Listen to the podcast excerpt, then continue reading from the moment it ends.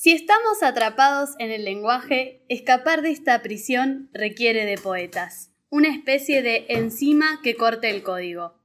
La poesía como posibilidad de invención, como apertura a nuevas formas de narrar historias, construir cultura, habitar cuerpos, modelar relaciones.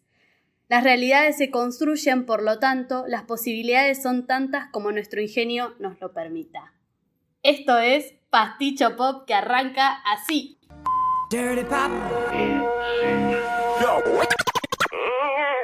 Sashay away. ¿A dónde está mi amiga? No está, no sabemos dónde está. La que está ahí es tu... ¡Holly! ¡Somos gemelas! Milonga Queen, soy lo que soy. Si te gusta bien, y si no, no. Si te gusta bien,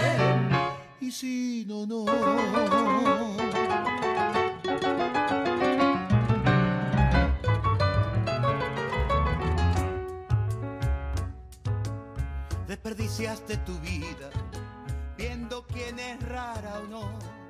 Desperdiciaste tu vida. Oli, oli, oli, olis. Bienvenidos, bienvenidas, bienvenides a todos y todas y todos a este nuevo episodio de Pasticho Pop entrando en sintonía con el universo. India está metiendo la mano donde no debe. Ay, maternity. issues. Maternity issues, ahora que soy madre gatuna, un- otra, otra cosa. Y bueno, la verdad es que me divierto mucho, pero hay ruidos que no voy a poder evitar que suceda. Perdón, editor, perdón, Franco de Mendoza. Perdón, perdón Franco de Mendoza. Bueno, bueno, bienvenidos a todos. Hoy eh, tenemos una sorpresa especial. ¿Están preparadas? ¿Están preparadas? ¿Están preparadas? Digan, para los oyentes digan sorpresa si quieren recibir la sorpresa. Escriban en nuestro tweet, que no tenemos, pero no importa. Sorpresa, Arroba Pedro sorpresa, sorpresa. Twitter. Escriban ahí, arroba punto com. Bien, la sorpresa de hoy es que contamos con una invitada especial, la primer invitada al podcast de Pasticho Pop, la primera, esperemos que no sea la última. ¡Bravo! Ya encajó bien porque ya viene tomando su trago mágico desde hace un rato largo, así que vamos a- va a funcionar todo. Como nosotros acá en Pasticho no revelamos identidades, la llamaremos como Ribotina, pero después va a dejar su Twitter, su Instagram también para que le escriban. El tema de hoy vamos a hablar de... Necesito así los tambores como... Drag queens y cultura drag. Escándala. Para los que no están muy familiarizados con la cultura drag, la verdad es que nosotros tampoco estábamos tan familiarizados hasta hace cuatro años. Si Rocío Abriel Celasco está escuchando este podcast, ella fue la que me presentó a mí el reality llamado RuPaul's Drag Race. RuPaul's Drag Race, mamá, perdón. Que está eh, subido a Netflix. Son 12 temporadas, así que está como para entrarle lindo en un fin de semana. Este es uno de los podcasts que le vamos a dejar más tarea. O sea, arranca el podcast, minuto 5 y ya le damos 12 temporadas de algo. No una, doce. Porque tenés que ver las doce. Tarea de rebrote se Tenés que llama. ver las 12 más, más las 4 de All Capaz que tendríamos que haber hecho este al principio de la cuarentena, no ahora que ya está todo medio raro, ¿no? Cuando estábamos todos bien encerradinis. Ribotina, ¿vos viste RuPaul? Vi avances, no la vi completa. Hola, Ribotina. Primero saludémosla. Actuemos de que no hablamos antes. Es verdad. Hola, Ribotina. Hola, ¿cómo ¿Qué se siente estar en este increíble podcast tan escuchado? Estoy muy emocionada, muy emocionada. No, no, no puedo más. Muy ansiosa. Y sobre todo vas a terminar muy alcoholizada. Una Ah, rima. ah, ok, iba a decir, menos mal que lo dijiste vos. Vamos. Bueno, eh, Ribotina ya arrancó mal. ¿Para qué le invitamos al podcast si no vio el reality del que vamos a hablar? Todo mal. Pero no te preocupes. Para Ey, aprender. No te preocupes. Ah, muy bien. Somos, acá somos inclusives. No tenemos problema. Nosotros educamos de cultura general. Así que vamos a hablar un poco Y bajamos línea. Exacto, vamos a hablar un poquito de RuPaul's Drag Race. RuPaul es uno de los drag queens más conocidos en Estados Unidos. Él trabaja desde la década de los 80, hace un montón de tiempo ya que se dedica a esto, tiene como 70 años Y en el año 2009 decidió sacar este reality que es parecido a básicamente todos los realities de los que hablamos en nuestro episodio de reality, así que vayan a escucharlo y vuelvan, Pará. bajando línea. Es un reality de... Com sí, RuPaul tiene 70 años. Tiene 70 años. Y Sapiens. 70. No, paren todo, me quiero bajar.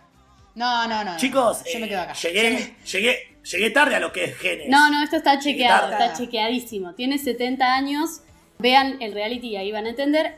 Es un reality de competencia, básicamente no tiene mucha, o sea, no tiene mucho más explicación que esto. Son drag queens de todos Estados Unidos que van tienen que ir pasando desafíos. Las dos últimas que quedan como las, digamos, las que peor les fue en el desafío, tienen que competir entre ellas en lo que se llama un lip sync battle. O sea, hacer eh, una especie de ¿Cómo se llama esto? me sale en inglés, ay qué cheta que soy ¿Qué quieres decir? Bueno, se me va a salir. Y la que mejor le sale cuando haces eh, Sí, cuando. lip sync. Claro, lo que, lo que tienen que hacer es Playback. una canción se reproduce con un Playback. sonido. Playback. Bueno. También. Bueno. Ah, ahí, ahí en criollo, mate, criollitas y playback. Ahí es bien criollo. Playback. Hacen playback de una canción, obviamente la tienen que interpretar y la que mejor le sale es la que se termina quedando. Es un, es un reality que la idea, por lo menos de RuPaul en su momento, fue de que servir de plataforma para eh, todas estas artistas que precisaban, justamente el mundo drag es un mundo donde cuesta mucho conseguir laburo y son grandes artistas, o sea, uno no necesita ver demasiado reality para darse cuenta. Y él lo que creó es una plataforma, que es este reality, para obviamente propiciar la mayor cantidad de laburo posible para estas drag queens. De hecho, el reality es tan exitoso que ganó un montón de Emmys y han incluso hasta venido a Argentina a hacer fiestas en la Plop. Han hecho shows en la Plop, creo que vino Naomi Smalls y dos o tres más. Así, cortito y breve, el reality está buenísimo, mírenlo, es increíble lo que hacen. Por lo menos me parece que acá de los, las tres, o les tres, podemos decir nuestros favoritos. Yo voy a empezar por la mía, lo estuve meditando mucho, pero creo que mi favorita es Katia, la que es como una especie de prostituta rusa. La amo fuerte, la amo fuerte con toda mi alma. ¿De qué temporada es? Está en la All Stars 2 y me parece que es de la temporada 5 o 6. Hay que Me chequearlo. encanta lo locas manijas que somos. que ¿De qué temporada es? De la 4, de capítulo 5. Se va en el capítulo 17. Se va en el capítulo 17 injustamente, ¿sí? Seguramente se fue justamente Katia. Yo voy a decir que mm, sé que esto no es una competencia, pero yo voy a hablar de una ganadora, mi favorita. Es, es Sasha Velour de la Esto temporada no es 8. Celebrity Deathmatch. No es Celebrity Deathmatch, pero voy a igual competir un poquito. No. Para mí, la mejor es Sasha Velour, que es de la temporada 8. Lo interesante es que es súper conceptual, no tiene como toda esta parte de lo drag de súper femenino y súper exuberante, tipo de looks que decís tipo, ay, una femme fatal. Sino que, por ejemplo, un detalle muy interesante, que es lo, lo único que voy a decir, es que es una drag queen pelada y siempre está pelada so- en honor a su madre que tuvo cáncer de mama. Es lo más, es lo más allá, Belur. Nada, con eso me retiro. Sí, lo Ahora más. a lo vos. Pesto. Súper conceptual. Súper Tiene conceptual una artístico. historia, tiene, o sea, todo su, su outfit tiene una historia con todo el tema de la madre, es increíble. O sea, está, está Increíble. muy bien ¿Y desarrollado. vos, es increíble, Pesti? Sí, sí, sí, sí, sí. ¿Vos, Completamente de acuerdo. Ay, yo tengo mucho, mm, mucho para decir de RuPaul. Porque primero, más allá de, de- quién es mi drag favorito, que me parece que es muy importante, es muy difícil definir uno porque creo que hay mucho... mm, Hay muchas cosas diversas y cada uno es, lo- eh, es muy bueno en lo que hace y hay como distintos perfiles. Tenés como el que es más humorista, tenés el que siempre tiende más a lo femenino eh, y a esa figura como súper esbelta y linda. Después siempre no sé por qué, y es estúpido y horrible lo que voy a decir, pero siempre hay como una parte, una gran diferenciación, sobre todo los yankees con, con los cuerpos gordos y con los con les drags eh, gordos también. Y es- entre ellos son como para, siento que se diferencian un poco de- del resto por ser gordos, que me parece que no debería ser porque así, me parece que está re contra mal, pero bueno, entiendo un poco qué sucede, porque también RuPaul es un. No deja de ser un reality súper comercial para un montón de cosas. eh, si bien entendemos lo profundo y todo lo que, lo que después vamos a seguir profundizando con el tema del drag, sigue siendo como algo bastante banal. Totalmente de acuerdo. tiene algo de que sigue siendo como dentro de lo drag, que sigue siendo una disidencia. RuPaul es la hegemonía, está en Netflix. O sea, ya quieras o no, está como las pautas sociales las tiene como cumplidas la mínima para estar en una plataforma hablar, como es. Netflix. Por eso creo que eh, uniendo y pensando un poco en todo, yo creo que mi- el, mi favorito es Detox. Nadie eligió Evie Oddly al final. ¿Qué pasó ahí? ¿Se- ¿Recularon todo? Yo siempre dije que mi favorito era Detox. Yo dije que era Sasha Velour. Dije que Código. A mí me costó era mucho elegir una, no sé por qué. Me- porque me gustan, estoy enamorada de todos. De todos, de todos. A mí me encanta de, de Detox, me encanta todos sus outfits, me encanta su maquillaje, me encanta su personaje, porque no es, no, no, no sé, no es ni gracioso ni, ni se tiende al humorístico, pero tampoco es hegemónicamente bello. eh, es, es como muy, muy, muy estético. Y me gusta. A eso. mí me parece que obviamente RuPaul sigue siendo comercial y que si bien es una plataforma que le permitió a muchos artistas darse a conocer, eh, sigue siendo, sigue manejando un poco la modalidad como de pageant queens, lo que llaman ellos, ¿no? Como esto desfile de modas.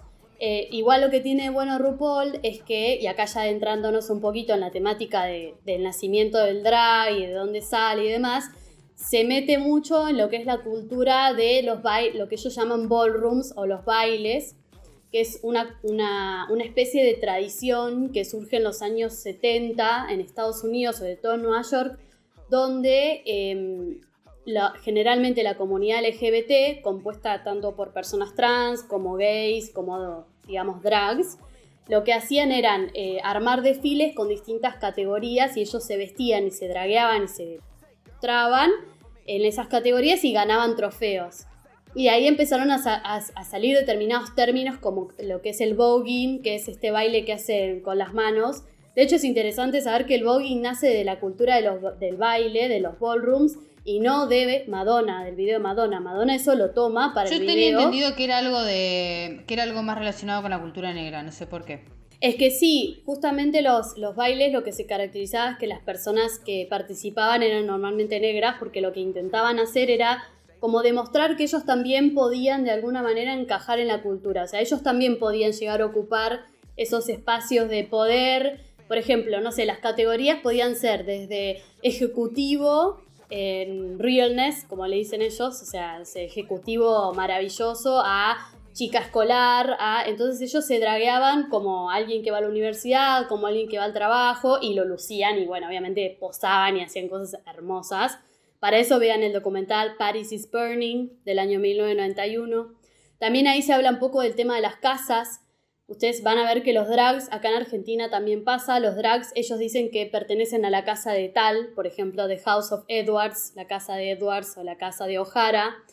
Eso significa que cuando uno se inicia en el mundo drag, hay una madre drag que los ampara, que los cuida, que los orienta. En los años 80 esto era re importante porque obviamente cuando alguien, cuando una persona hablaba de su familia, sobre su situación, digamos, si era homosexual o si era trans y demás, normalmente terminaban en la calle. Entonces, eh, estas personas lo que hacían era armar casas donde se cuidaban entre ellos y participaban de estos bailes. Bueno, y después todo lo que es el shading y eso, que bueno. Sí, para mí, por ejemplo, otra manera de, de de conocer todo esto que está bueno, que está en Netflix, porque nosotros somos como, sabemos que la gente tiene Netflix y le da paja buscar en torrent y eso. Sigamos, sigamos diciendo Netflix y ya nos van a pagar regalías en algún momento. Ojalá, ya, ya quisiera, bebé. Pero Ya le estoy mandando un mail a, a Juan Carlos Netflix. Juan Carlos Netflix, arroba Juan Carlos Netflix. Una serie que está muy buena, que además es de Ryan Murphy, te amo, es Pose.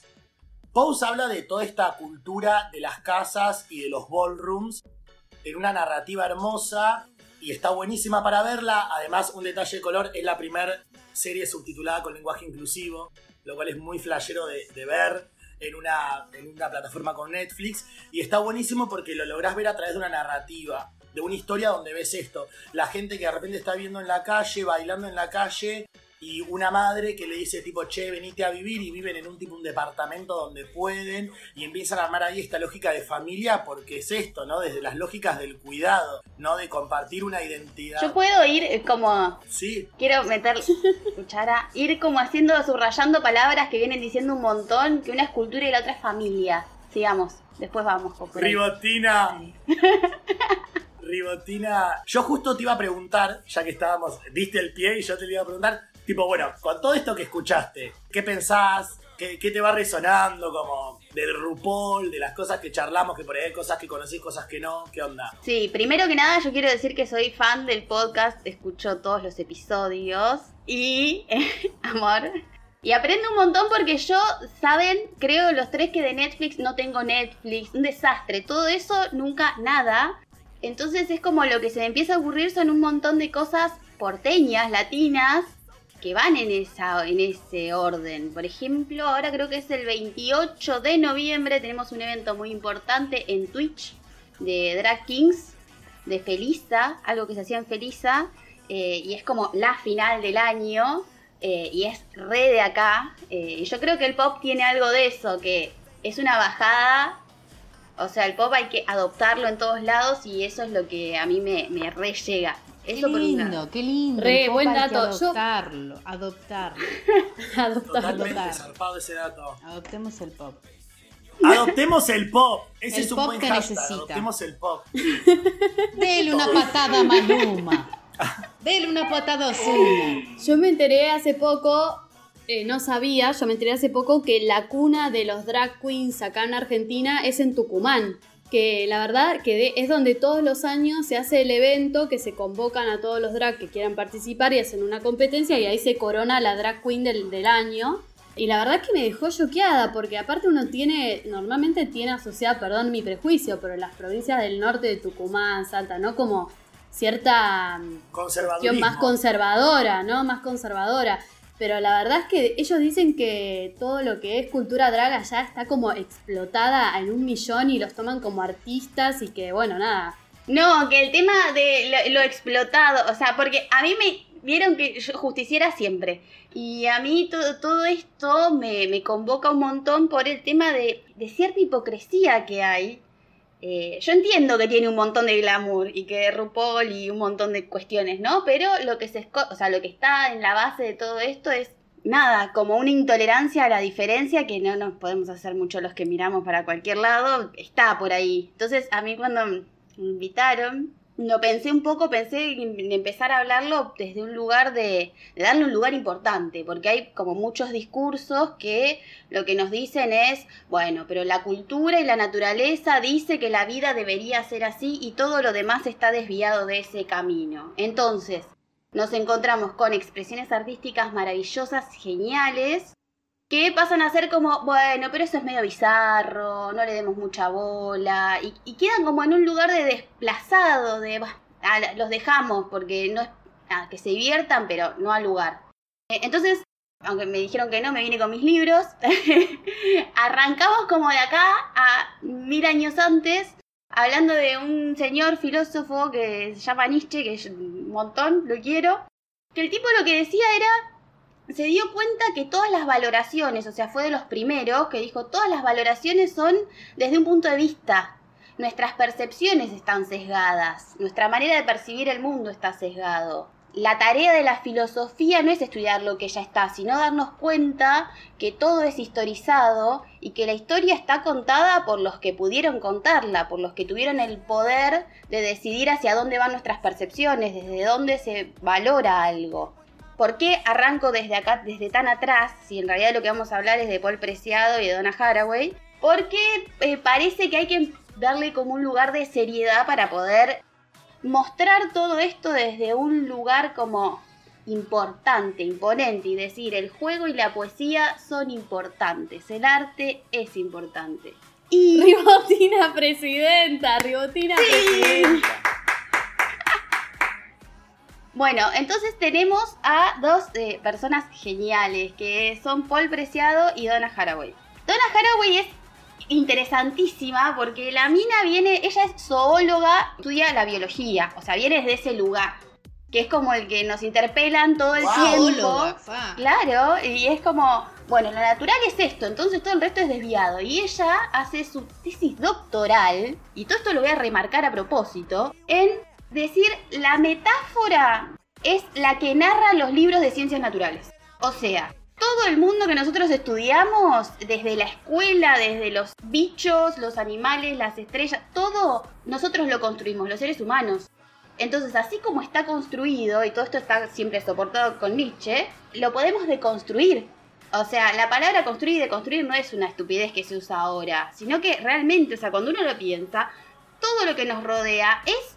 Para eso podemos usar la palabra naturaleza, para decir es nada. El tema es cuando los humanos vamos y le ponemos palabras. No, pienso que me, me flashea mil, porque he chusmeado un poco de Donna Haraway, me flashea mil que me digas que es zoóloga, porque digo, tener que romper ese mandato de la ciencia dura y entender como esto, en todo hay subjetividad, en todo hay un sujeto historizado que construye conocimientos, no es una cuestión de, no, porque, bueno, yo est- estudié medicina, entonces para mí esto me, o sea, me viene flasheando mil, como, bueno, porque lo- los órganos funcionan de tal manera y tal, y es como, eso es tu manera de explicarlo, hay una subjetividad en el medio que lo Eh, interpreta. hablando de esto, y que me encanta este tema, sobre todo porque tengo un- una postura con respecto a la ciencia, Personalísima. personalísimas. Tengo una, una cuestión, ¿no? Que siempre me sucedió desde muy chica, eh, que aprendí sobre las matemáticas, que entre, un, entre el número 1 y el número 2 hay infinita cantidad de números. Entonces, ¿cómo puede ser que algo que empieza y termina tenga infinita cantidad de variables entre medio?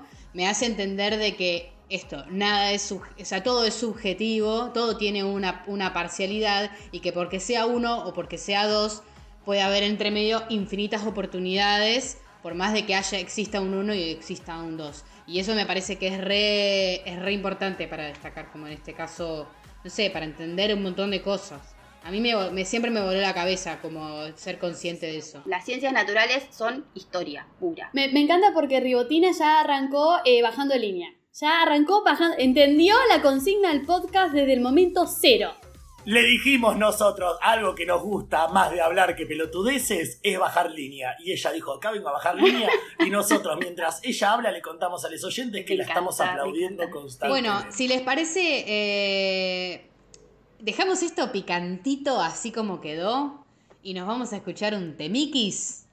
Un temiki se rompe ese Se temiki. te rompe ese temikis. Vamos a ir a la primera aparición de RuPaul. ¿Les parece bien? Me encanta. Porque el mindfuck de que todo el mundo estoy seguro que conoce este tema, pero no sabía que estaba RuPaul en el video. Dale.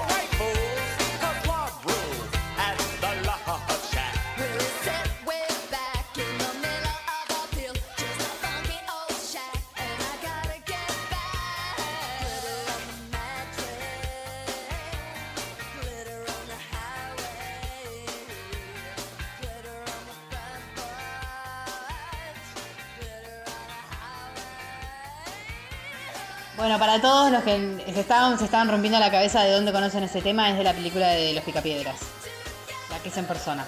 No, es un Ah, temón, es un temón y es increíble saber que de repente podemos linkear tantas pelotudeces. Ese es un poder de este podcast. Y de repente los Picapiedras y RuPaul se conectan en un video. Pero ahora sí, volvemos a lo importante que es la genia de ribotina que tenemos en este podcast.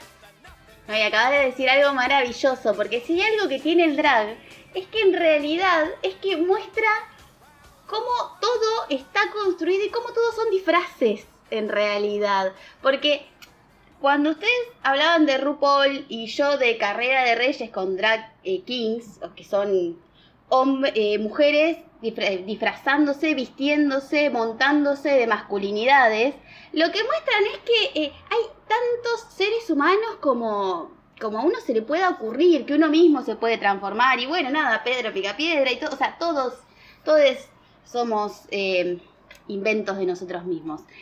Entonces ahí vamos con Paul Preciado, que es como nada, bueno, inspiración. Es un filósofo eh, que nada, vayan a conocerlo porque es increíble. Revisen todo lo que ha hecho, es todo genial y divino. Eh, y él habla mucho de las tecnologías. Y cuando habla de las tecnologías, lo que dice es que son eh, maneras de producir subjetividades. O sea, la escritura para él es una tecnología. Por eso él habla de escribir y él dice que la revolución es a través de la poesía. O sea, es maravilloso, divino, hermoso. Hermoso, ¿Por qué? Porque hermoso. la, la poesía desarma. Yo sí- les puedo, les quiero contar algo que, eh, como cita de una entrevista que es maravillosa, él dice, interpelar y cuestionar los modos habituales de, se- de sentir la realidad, porque eso es lo que produce y reproduce un sistema de representación binario y racista. Es decir, produce modos de sentir miedo, discriminación, rechazo, violencia, y eso es lo que hay que cambiar. Solo se puede cambiar a través de la imaginación. Juego con la imaginación de una forma que la filosofía tradicional no lo haría, porque la revolución, la crítica profunda del imaginario y por lo tanto tiene que ser poética, siempre. Me parece, increíble, me parece increíble, o sea, pensando en esto de, lo que venimos rosqueando con el podcast, que es de la cultura pop, que es una cultura súper subestimada y que es como, bueno, vacía de contenido y todo, y bueno, cómo opera en realidad también es en un mecanismo de seguir perpetuando los mismos lenguajes por no poder ponerle el mismo lugar a el juego, como habías dicho, la poesía, la imaginación en un lugar de tan relevancia como la ciencia. Porque al final la ciencia sigue siendo una metáfora, como dijimos antes. Tal cual. Y bueno, me salté un par de palabras difíciles que no aportaban para nada, pero sí me interesaba ir como algo que ella también dice, él, él, que es que la escritura también es escritura en el cuerpo, en las ciudades, Hay algo eh, maravilloso que tiene, de nuevo, dato nerd. Su tesis de doctorado es sobre la mansión de Playboy. Porque estudió arquitectura, sí. Entonces. Ah, necesito leer esa tesis de doctorado O sea, mañana. gente, nos estamos durmiendo cuando no sabemos qué investigar, por qué, qué estamos haciendo en nuestra vida, hay que imaginar un poco más. Este, Me encanta, perdón, ¿no? Pero me encanta porque estamos hablando de uno de los filósofos más reconocidos de los últimos años. Sí.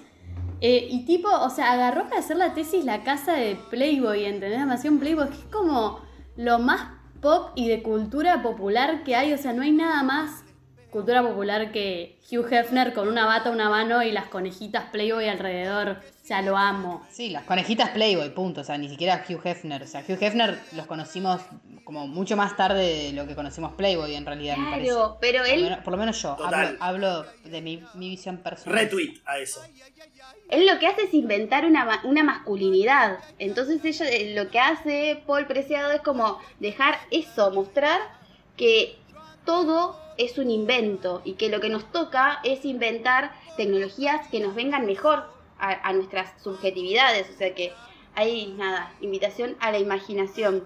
Para esto es muy divertido su libro que es, eh, habla del manifiesto contrasexual, así se llama, donde en realidad lo que hace, como tiene que hablar sobre la sexualidad, dice, bueno, hay lugares comunes en los que si caigo, mi libro, mi manifiesto va a ser igual a todo lo demás que ya está escrito.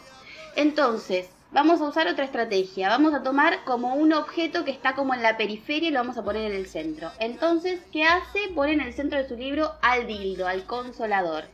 Y entonces lo que dice es, el pene es un dildo de carne. Da vuelta a la lógica. Entonces, a partir de ahí, todo el libro es lo que está en el centro son las tecnologías que usamos para sentir placer.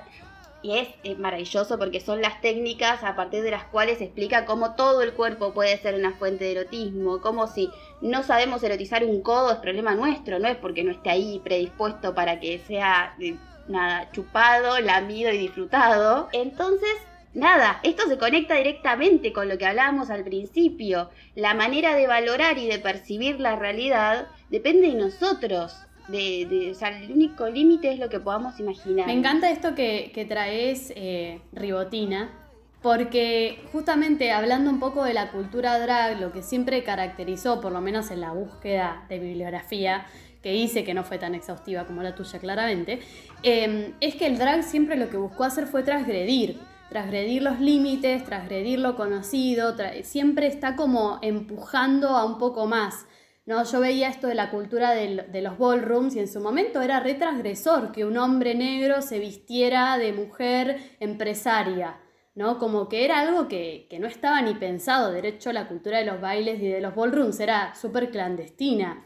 Y hoy esos límites se fueron como expandiendo y extendiendo y explotando mucho más eh, y que siempre como que tiene que ver un poco con la transgresión, como que no se conforma con lo binario, con, lo- con el binarismo.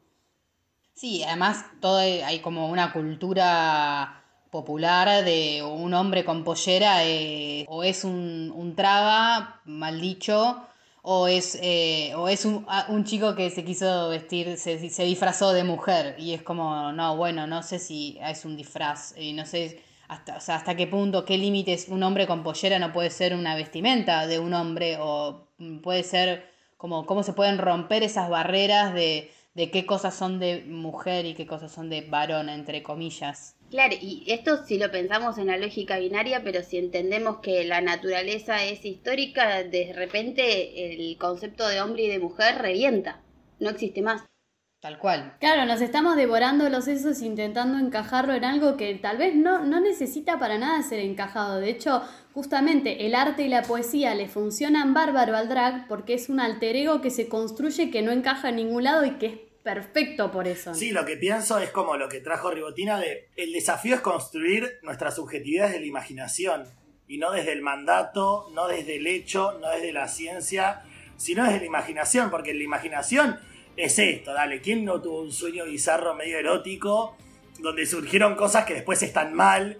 ¿O quién de repente empieza a construir situaciones de placer, por ejemplo, donde de repente entran en juego otras prácticas que supuestamente están mal vistas o de repente hay una cuestión de patologización de las prácticas o incluso no es de la sexualidad, lo pienso de la propia construcción de esto, decir tipo, nada, me quiero hacer esto en el cuerpo, quiero transformar mi cuerpo hacia un lugar de que me da la imaginación para construir mi propia identidad y mi propia subjetividad. Re- o sea, y algo que se habla mucho desde la teoría queer también es del racismo, porque es lo mismo, está totalmente construido.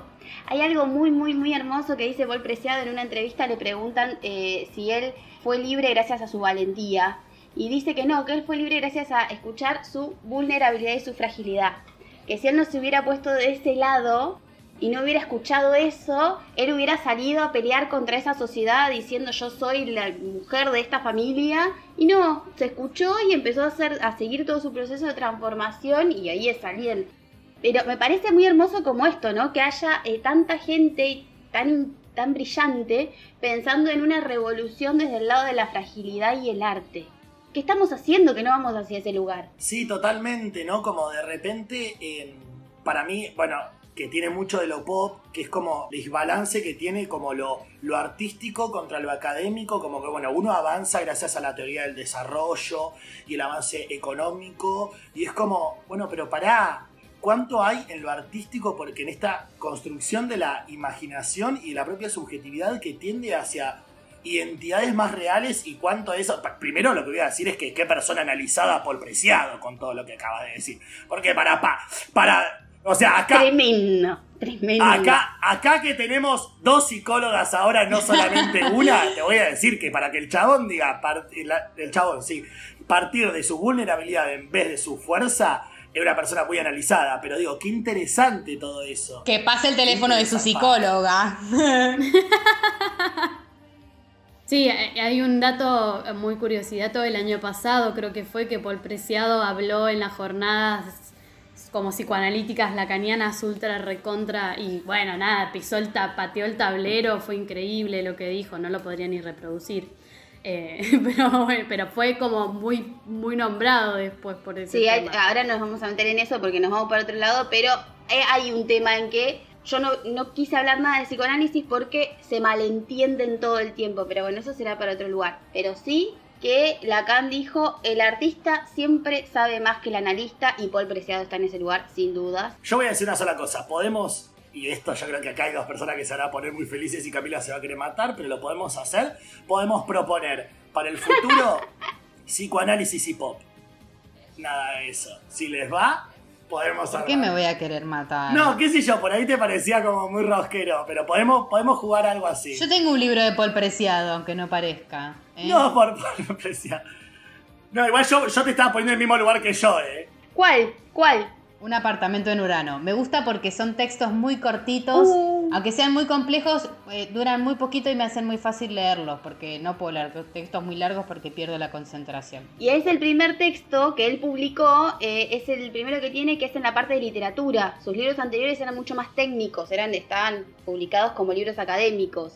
Y esta fue una decisión de él a partir de esta idea como tan contundente de ese el arte. Además, él, no sé cómo se traduce, él es comisario de arte. O sea, trabaja en museos, trabajó Curador. años en la universidad y decidió... es- Curador, es un curador. decidió empezar a trabajar en museos porque él dice que lo que hay que empezar a interpelar es la percepción que tenemos de la vida. O sea, así de, de simple y de complejo.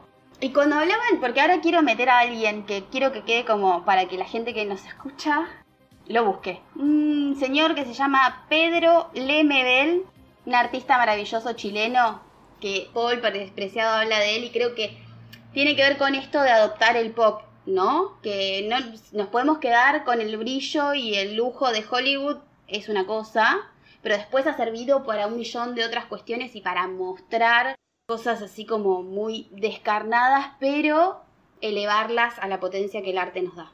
Y Pedro Lemebel es, vayan a buscar. Mm. Hay muchos, hablando, hablando de esto, de, cómo, de cómo influye el arte y cuánto sabe más el artista de un montón de cosas, yo creo que tiene que ver porque está muy en contacto con la realidad y con lo sensible y con, y con la parte blanda de, de- de la concepción de los seres humanos. En donde se, en donde se empieza a romper eh, todo, toda la construcción que nosotros tenemos. Creo que el arte desde toda la historia nos ha enseñado a cómo todo el tiempo se puede romper, reinventar, que lo creativo es, es una masa completamente amorfa que se, que se va construyendo con el, con, el, con el inconsciente colectivo y con lo que va sucediendo. Y, y eso está, está re bueno para entender de que son los artistas quienes el día de mañana van a liderar el futuro sin lugar a duda, porque son personas que están pensando en una evolución, no desde, desde la ciencia de, cómo ser más inteligentes y mejores y sino que esto se refiere a cómo ser mejores personas, que me parece que es lo más importante de, de lo que tiene para mí el arte, que yo, yo siendo artista lo, lo veo así. Me parece que en realidad, o sea, los artistas ya desde hace rato siempre están como eh, llevando las riendas del futuro. Eh, porque siempre están por delante de nosotros, siempre nos están como un poco enseñando el camino, pero les toca la parte más dura que es nunca terminar de ser del todo aceptado cuando real, o sea, si estás en Netflix, sí, ya fuiste aceptado, pero la categoría de artista es otra. Eh, entonces sí, totalmente de acuerdo. Sí, fuiste aceptado, pero los drag, eh, las drag queens siguen siendo en Argentina como las que trabajan como las reinas de la noche, digamos. O sea, no hay otro tipo de laburo que no sea ese. Eh, y yo justamente pensaba eso, ¿no? Como cuánto más hermoso y sencillo nos, nos ha resultado como quebrar un poco con el binarismo eh, a través del arte, ¿no? Como que en lo drag uno lo ve y, le resulta, de- es como mucho más fácil de, de verlo y de entenderlo que tal vez en otros contextos. No sé si entiende lo que quiero decir, pero independientemente del drag de RuPaul, que tiene como este estilo más fem, si se quiere, hay otro estilo de drag que roza un poco con el cosplay, que roza un poco con otras cosas más del horror, del, de lo, como lo más descarnado, que también nos permite como vivenciarlo o entenderlo de otra manera. Sí, justo pensaba eso, como esto para mí, claro, cómo se conecta en relación a contenido de trasfondo, de decir como la cultura drag viene a traer como, no sé, por ejemplo, ves RuPaul, un ejemplo de Netflix, ¿no? y cada una de las personas que están ahí construyen su propio imaginario y a partir de ahí construyen una, una subjetividad y una interpretación, porque dan libertad a ese imaginario sin caer en tipo, bueno, pero pará, ¿sos trans? No, no soy trans, o sea, como, no necesariamente, sino que elijo como abrir mi barrera, ¿no? De, de habilitar la imaginación para construir mi subjetividad. Y me parece súper flashero pensar eh, en ese término el concepto de tecnología, porque cualquier persona, yo por ejemplo, que yo voy a decir algo, Ribotina nos mandó tarea, nos mandó a ver videos de Paul Preciado, que fueron excelentes, si quieren buscar, busquen a Diego Singer, que explica muy bello, pero cuando arrancás a escuchar la palabra tecnología, ¿qué pensás? Teléfono, wifi, y en realidad esto que, que dijo Ribotina, ¿no? Como una cuestión de construcción de la subjetividad, la tecnología como la construcción de la subjetividad y todas las herramientas que existen en el medio. Y ahí la cultura drag aparece como una cuestión de que cada una, cada persona que estuvo ahí armó su propia subjetividad con las herramientas y con la imaginación, ¿no? Eso me parece súper zarpado. Claro, es que es importante marcar, claro, que los drag no es que no es como si fuera lo mismo que eh, lo diferencia mucho de lo que es el transformismo, ¿no? Como que no es lo mismo que el transformismo, sino que es un alter ego de esa persona. Y muchos, en las entrevistas que yo he terminado de ver, lo que terminan diciendo es que a través desde, este alter ego, esta expresión artística y performativa, ellos logran ser quienes verdaderamente son. ¿no? Como algo de la identidad que se enraiza un poco en este personaje, que les da cierta libertad para manejarse transgresivamente. No sé si la acabo de inventar esa palabra. Otra dotita de color. En Netflix hay un documental que subieron hace poco, es brasilero, es un reality, no es un documental, perdón, es un reality eh, de televisión de drags también, pero que son dos drags muy reconocidas de Brasil que apadrinan, amadrinan a una, a una nueva drag que se está gestando, que está recién arrancando y la forman en cómo, en cómo armar bien ese personaje.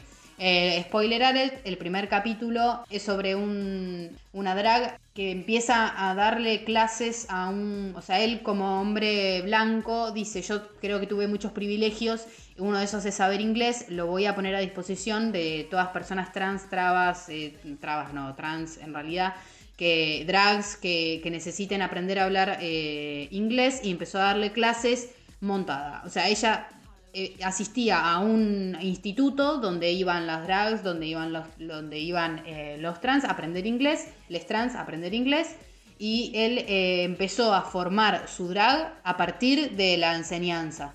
O sea, él desde ahí nació su drag. Y me pareció bellísimo. Es que ahora te escuchándote, ¿no? Que es como todo el tiempo nosotros estamos construyéndonos a partir de las situaciones que vivimos en nuestra vida.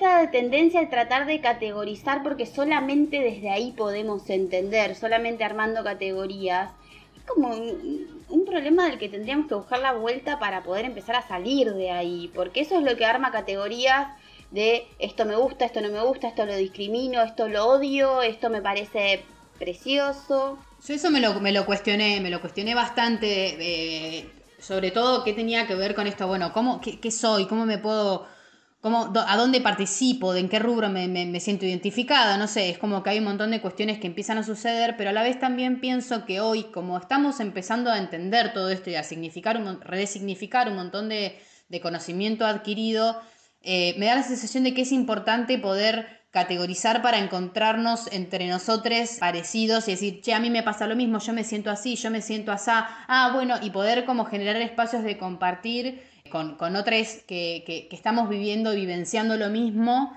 eh, entender determinadas cuestiones. Me parece más como una cuestión de hermandad y de, de poder encontrar un apoyo en alguien que más que otra cosa, que, que categorizar por, por meternos en Sí, cajas. total, yo justo pensaba que era como este, esta palabra que rescató al principio Ribotina de familia, ¿no? Y de lo que fui, vinimos hablando, me parece que la diferencia es que cuando uno ya está en esa sintonía son categorías blandas, en vez de categorías duras. ¿No? Son categorías que tienen como una flexibilidad que, que en realidad el- el- lo complejo es que uno tenga esa capacidad de que sea blanda. Tipo, esto que dice Ribotina, che, esto no me gusta, pero en algún contexto por ahí me gusta y no lo sabés. Son los infinitos entre el 1 y el 2, ¿no? Tal cual. Donna Haraway lo que dice es, los relatos son siempre más generosos que las ideologías. Me parece que ahí es donde se entiende lo poroso y lo que no es poroso. Es muy hermoso. Voy a llorar. Ay, qué hermoso. Ah, no Si nuestros oyentes están llorando, les queremos mandar un abrazo re grande porque esto es re lindo. Los abrazamos, abrazo desde el corazón, bebés. Eh, yo pensaba también algo, algo que nos preguntábamos un poco en relación a la cultura drag es dónde termina la persona y dónde empieza el personaje, ¿no? Como que, mm, como que es difícil a veces marcar ese, ese límite porque veíamos en la poco, poca experiencia que tenemos, que es viendo este reality, o sea que tampoco es mucho, pero bueno, que, que incluso se refieren a, a sí mismas como estando, digamos, vestidos como varón, como mujer. Pero bueno, llegamos a esta conclusión de que no importa tanto, digamos, dónde empieza uno y dónde termina el otro. Yo quiero parece. contar algo de mi vida íntima, pero lo voy a contar porque tiene que ver, juro que tiene que ver. Hace poco empecé, eh, cierra esto, ¿eh? Empecé a ir a yoga a un lugar que hacía un montón que quería ir. Y yo, insoportable, preguntando, porque así como estoy con estos libros, empiezo a buscar los profesores de yoga, qué sé yo, quién dijo tal cosa, quién dijo tal otra. Entonces le pregunto a mi maestro nuevo y me dice, no, ¿sabes qué pasa? En Occidente nosotros tenemos nombre y apellido de quién hizo cada cosa. Nosotros estamos muy preocupados por esas cosas. Hay otras culturas que nosotros no conocemos, que no se preocupan tanto por lo que nosotros nos preocupamos.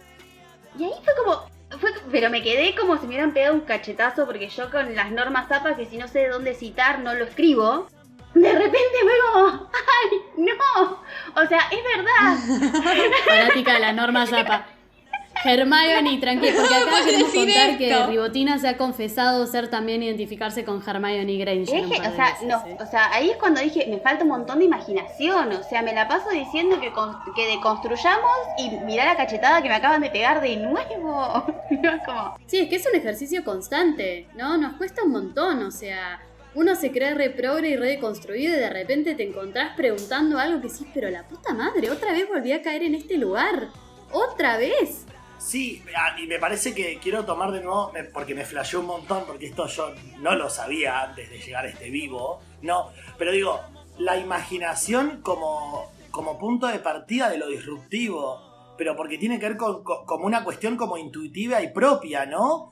Como, es esto, ¿por qué no tuve esa imaginación? Por ahí la tuve y no la vi. Digo, entonces habilitar más la imaginación porque como va por ahí con esto, con el juego, con el permitirnos, con el desarmar, pero no como el desconstruir.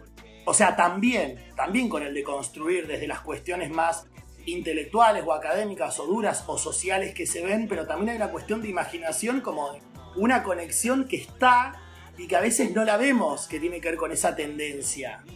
Tal cual, y que en algún momento Newton se preguntó por qué se caen las manzanas del árbol, y a partir de ahí surgió una teoría.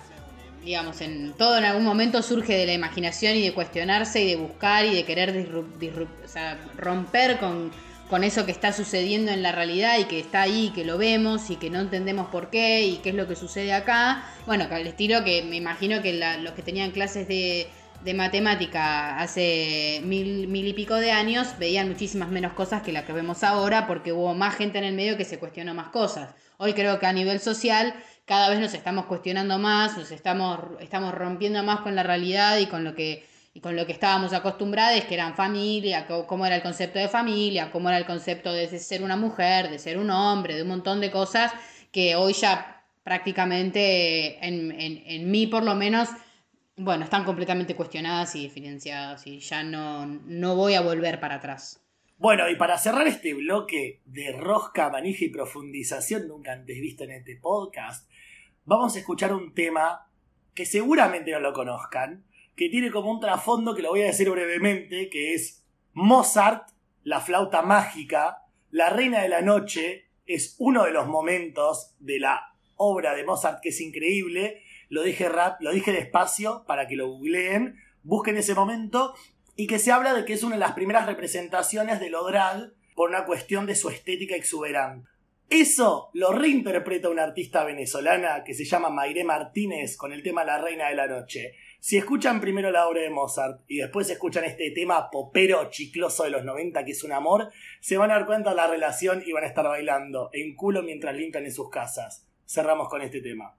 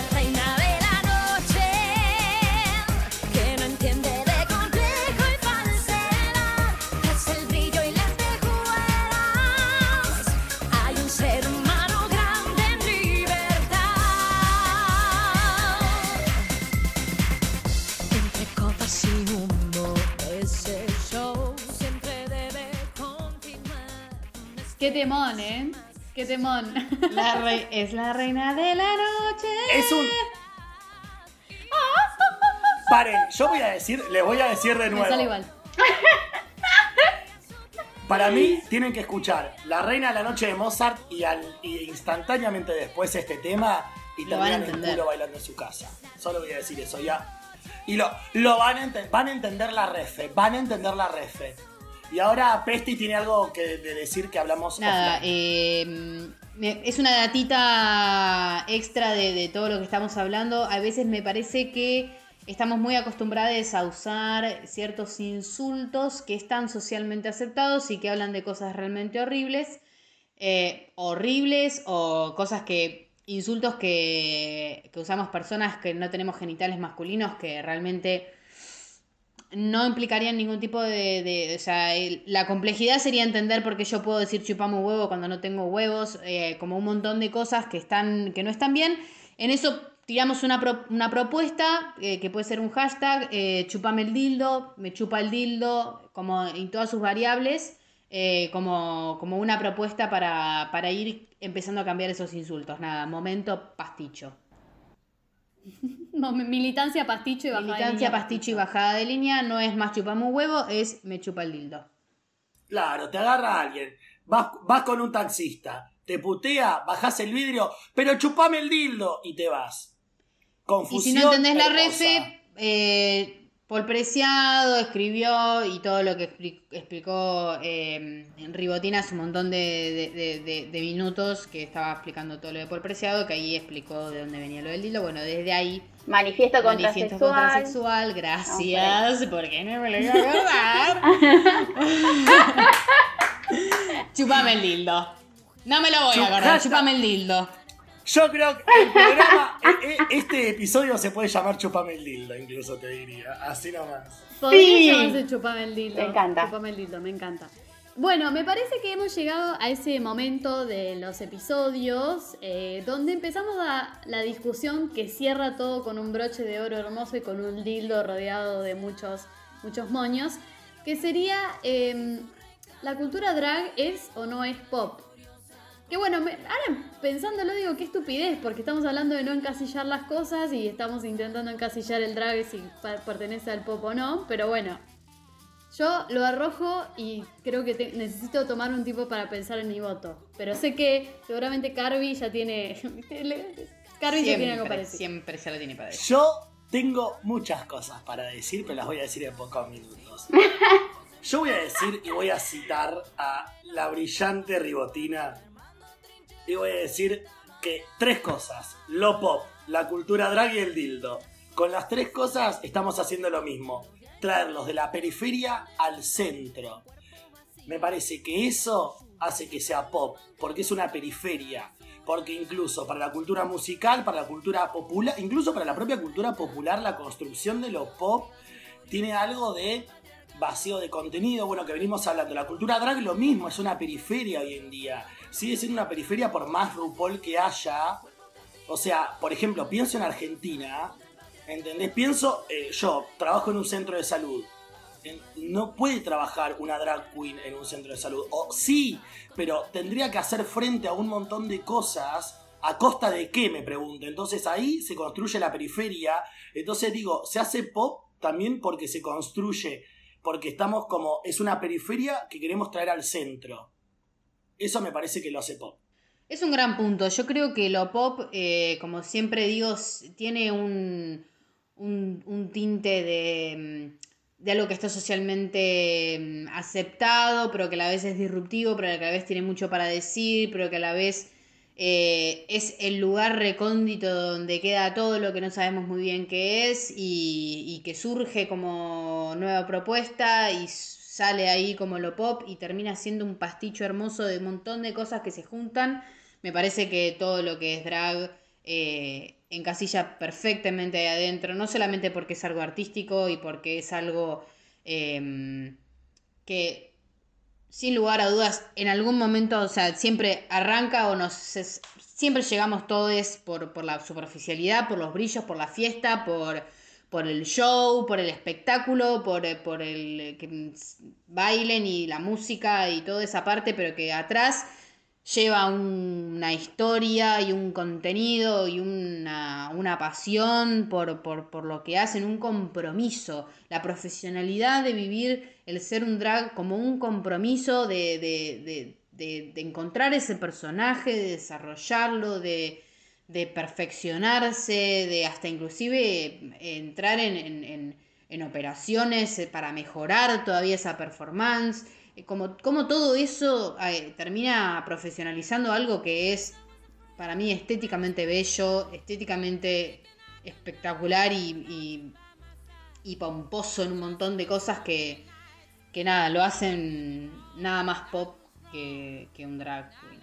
Drag queen, drag king y todas sus variantes, un drag. Sí, me parece que si hay algo que tiene lo drag es que empuja mucho por lo que es la libertad y me encanta pensar que el pop es libertad, ¿no? Como, ah, re- Me encanta ese concepto de nada, del pop como libertad, como lo que es lo que rompe con un poco los esquemas, que es lo que siempre contradice con lo que pensamos que es lo pop, ¿no? Normalmente. Así que me encanta pensar la cultura drag como pop. De hecho, la cultura drag funda el pop, podríamos decirlo así. Como que primero vino la cultura drag y después el pop. Ah, me encantó. Yo les voy a leer algo, porque me parece que es como el cierre hermoso y divino de este señor que les decía, de Pedro Lemebel. No soy una marica disfrazado de poeta. No necesito disfraz.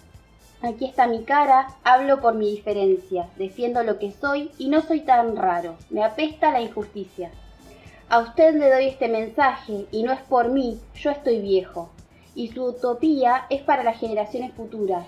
Hay tantos niños que van a nacer con una alita rota y yo quiero que vuelen, compañeros, que su revolución les dé un pedazo de cielo para que puedan volar. ¡Ah! Estoy llorando, vos. No, tengo que- Tengo, quiero que se escuchen, quiero que se escuchen estos aplausos, Franco, haz lo que puedas, pelotudo, pero bueno. Creo que no hay nada más para... No, lo que acabas de leer, por favor. Eso quiere decir que para Rigotina es pop entonces el drag. Definitivamente. ¿Eso fue un voto afirmativo? Quiero confirmarlo. Es perdón. Sí, afirmativo. completamente afirmativo que el drag es pop. Y que tenemos que militar la, la, imaginación como que va por ahí. Y todos tenemos que habilitar, habilitar esa imaginación, porque no solamente quienes quieran o que se quieran aventurar en ser drag, sino también todos los que quieran empezar a romper con ciertos estándares sociales que nosotros tenemos, con esos pesos sociales de los hombres no se pintan las uñas, las mujeres no usan bigote, no usan los pelos en las piernas. Todas esas cosas empecemos a romper, de- destruyamos un poco más el mundo, construyamos algo más lindo, seamos más libres, que me parece que es por ahí. Yo creo que con esa bella Es reflexión podemos cerrar el episodio de hoy, que no significa que no nos quedemos rosqueando nuestra intimidad después de que cerremos esto. ¿Y nos vamos con un tema? Y los vamos a dejar afuera, oyentes, porque se piensan que esto es todo gratuito. Acá nadie está poniendo un mango y nosotros lo estamos poniendo todo. Así que hay una parte que va a ser Todo el prima. alcohol que nos tomamos lo pagamos de nuestro bolsillo. Así que si los oyentes nos quieren mandar alcohol de regalo, mi dirección es ah, Chúpenos el dildo. Pero chúpame el chúpame. El dildo. Chúpame, pero chúpame el y dildo. Y con esta frase nos vamos. Es tu momento. Ay, Nika Lorash. ¿Quién es? ¿Quién es Nika Lorash? Nuestra drag porteña, eh, zapatería en Palermo, heredada de familia y artista de la del Chúpame Lindo. Espectacular. Esto fue Pasticho Pop. Muchas gracias por escucharnos. Nos encontramos en el próximo episodio. Chao.